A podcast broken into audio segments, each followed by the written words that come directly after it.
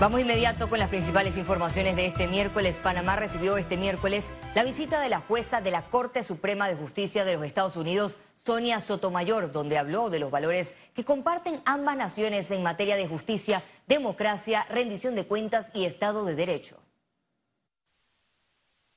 Sonia Sotomayor, considerada una de las mujeres más poderosas del máximo tribunal de Estados Unidos, expresó que la pasión debe mover a los jueces con imparcialidad porque las leyes son guías generales y no personales.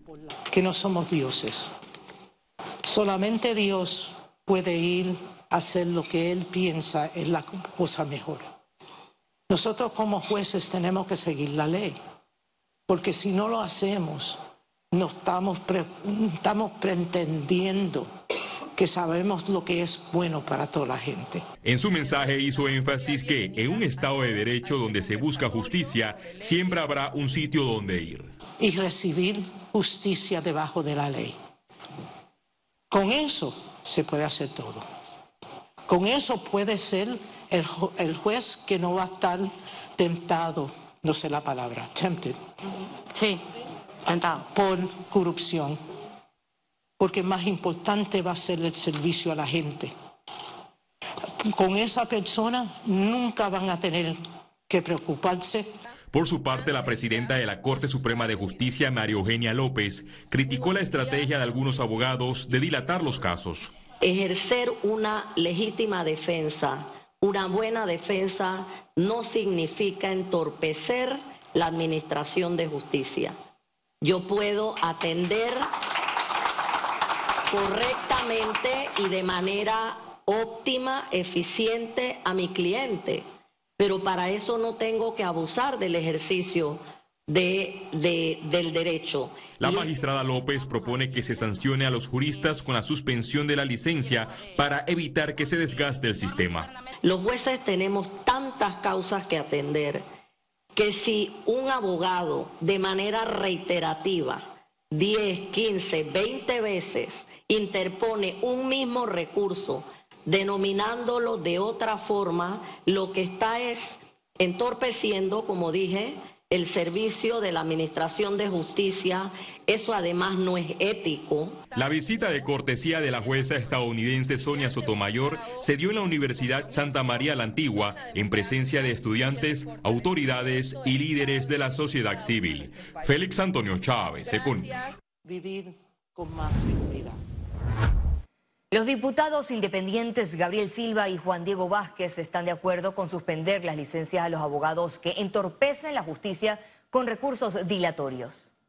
Hay que castigarlo. La forma podemos discutirla, ya sea quitar la licencia, multas, sanciones de cualquier tipo, pero hay que castigarlo y sancionarlo. ¿Por qué? Por varias razones. Uno, se está obstaculizando la justicia. Yo estoy de acuerdo con ella, sea como sea. Yo sí creo que por supuesto es una falta a la ética y debe ser considerado así que los abogados abusen del poder, abusen de la legítima defensa. El expresidente Ricardo Martinelli presentó una denuncia en la Asamblea Nacional contra la magistrada presidenta de la Corte Suprema de Justicia, María Eugenia López. Ella no está en mi caso. Sin embargo, ella es la que quiere influenciar para que el caso de la casación se niegue y se haga a su manera. Funcionarios del órgano judicial han liqueado a los medios de comunicación social unos proyectos de falla y unos proyectos de, cosas que ella está... Y van a venir muchas otras cosas más.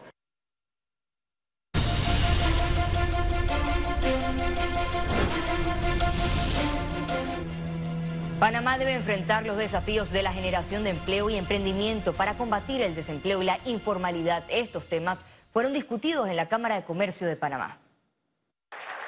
Este miércoles la Cámara de Comercio de Panamá realizó el quinto foro Agenda País 2024-2029 con el tema Empleo y Emprendimiento. Expertos mencionaron las oportunidades de Panamá al respecto y los candidatos presidenciales estuvieron presentes. Lo importante es que ellos se nutran de los datos y de las potenciales hojas de ruta que los expertos que tenemos en el foro Agenda País les proveen, que lo utilicen en sus planes de gobierno. ¿Qué quiere decir eso? Nos han hablado de los datos, de cómo la informalidad ha crecido, de cómo el desempleo ha crecido producto de la pandemia y sobre todo de aquellos rubros específicos o sectores de la economía que tienen el mayor potencial de producir empleo. Señalaron que los sectores en los que más empleo se puede generar son construcción, turismo, logística y el agropecuario. El país debe reforzar la atracción de inversiones que generen empleo. Si hay un sector que tiene una gran demanda de mano de obra en estos momentos, es precisamente el sector de la tecnología, el sector de la informática, esto, los temas relacionados con software. Nadie mejor que una empresa hable con otra empresa del gremio y diga, qué bien me va en Panamá. En Panamá eh, me cuida, en Panamá puedo crear, en Panamá puedo eh, expandir mi negocio, que a que venga el propio gobierno, ¿no? porque siempre el gobierno es parte interesada. Los candidatos presidenciales mencionaron las estrategias que aplicarían si llegan a la presidencia. En el sector gobierno, por ejemplo, obras de infraestructura que ya se han anunciado que son importantes en el sector privado. Yo siento que lo que es turismo y construcción tiene mucho, mucho potencial. Nosotros hemos identificado áreas de corto plazo y largo plazo. Obviamente, todo el tema de la, educación demora más tiempo, pero las áreas que te decía, área de turismo, eh, turiste, turística, agronegocios, eh, eh, el área importantes como lo son el desarrollo tecnológico. Tratando de generar una política de empleo dirigida hacia las provincias y evitando la migración del interior a la ciudad de Panamá. Nosotros hemos sido muy enfáticos de que la prioridad de nosotros va a ser generar empleos y no solo empleos, empleos formales y empleos bien pagados.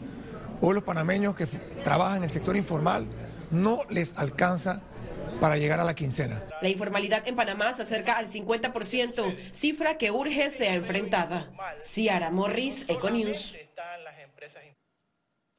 La Cámara Panameña de la Construcción recibió a Ricardo Lombana como el cuarto candidato presidencial en presentar sus propuestas ante el gremio empresarial.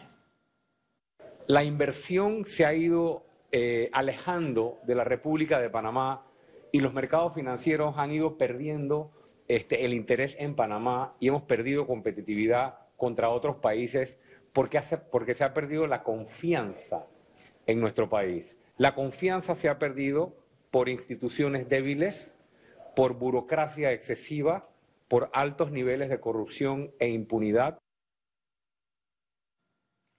La expresidenta de la República, Mireya Moscoso, y el exalcalde de la capital, Juan Carlos Navarro, sostuvieron una reunión este miércoles. Abordaron la situación actual del país y los retos de cara a las elecciones generales.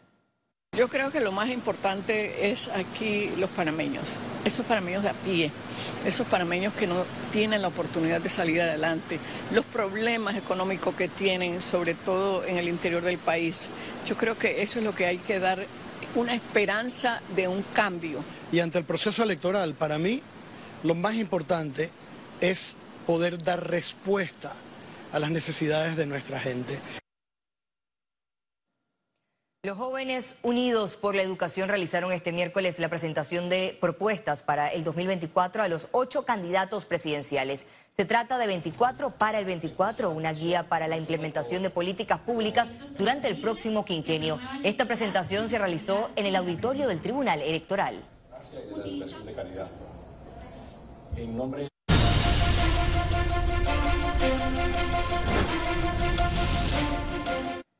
Los bomberos y otros estamentos de seguridad reforzaron las técnicas de extinción en el incendio de Cerro Patacón. Las labores aún registran un 90% mientras los moradores y la población de la ciudad capital sufren los efectos del humo y exigen el cierre del vertedero. A continuación, la periodista y compañera Ciara Morris nos presenta el informe especial Drama Humano en Cerro Patacón. Informe especial con Ciara Morris. El vertedero Cerro Patacón es un terreno de 162 hectáreas, de las cuales el fuego iniciado el pasado 18 de enero consumió 7 hectáreas del mismo. Se tratan de más de 100 horas de labor de extinción por parte de las autoridades.